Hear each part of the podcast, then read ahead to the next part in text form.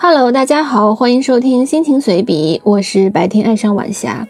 生活没有那么精彩，让我们享受现在吧。今天是二零二三年七月二十八日，今天献上一篇微小说，分为女生版和男生版两个视角。声明：本故事纯属虚构，如有雷同，实属巧合。一千天，分手纪念。女生吧。今天是我们相遇的一千天，还记得我们相遇的第一天吗？你从街角的咖啡店冲出来，快要撞到我的时候，转了一下身，咖啡洒到了我的裙子上。你连说对不起，对不起，说公司赶着开会，匆忙问我要了电话，说稍后再联系我，就飞奔而去了。我有些气恼地站在那里，又有些无助。过了好几天，有一个号码加我微信，问我该赔偿多少清洁裙子的钱。我说不用赔了，已经扔了。你一时语塞，说这样不好吧？你说个数，我赔你买裙子的钱吧。我当时状态不好，不想和你继续聊天，于是说三千。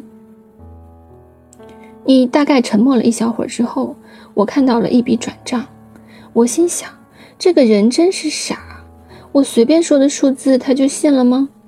愚蠢而不能自知，我直接把你删除了，我甚至都不愿意想，你消息传不出去时看着屏幕的尴尬。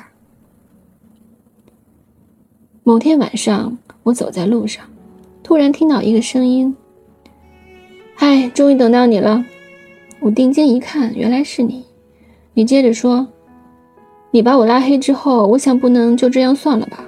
如果我们能遇见一次，那么我们一定能遇见第二次。果然吧？”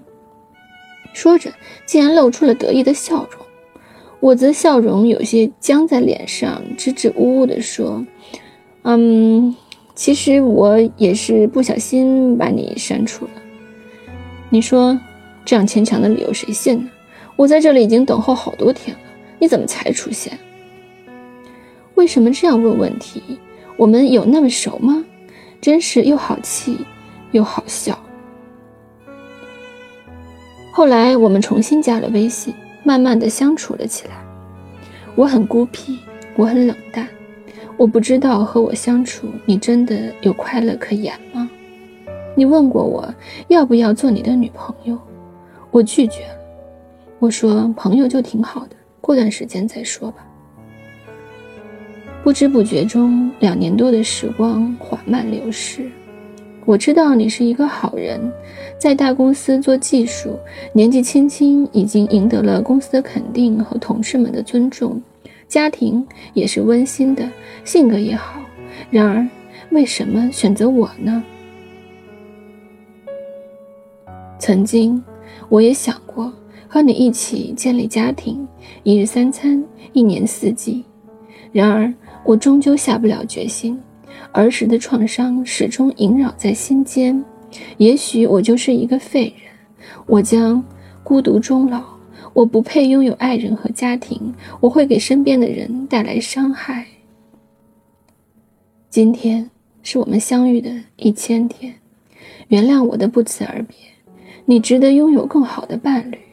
我不能再耽误你的前程，不能再让你无谓的付出了。我将再次从你的世界消失，保证你不会找到我。恨我也罢，怨我也罢，远离我将是你最好的选择。不说再见，因为从此不再相见。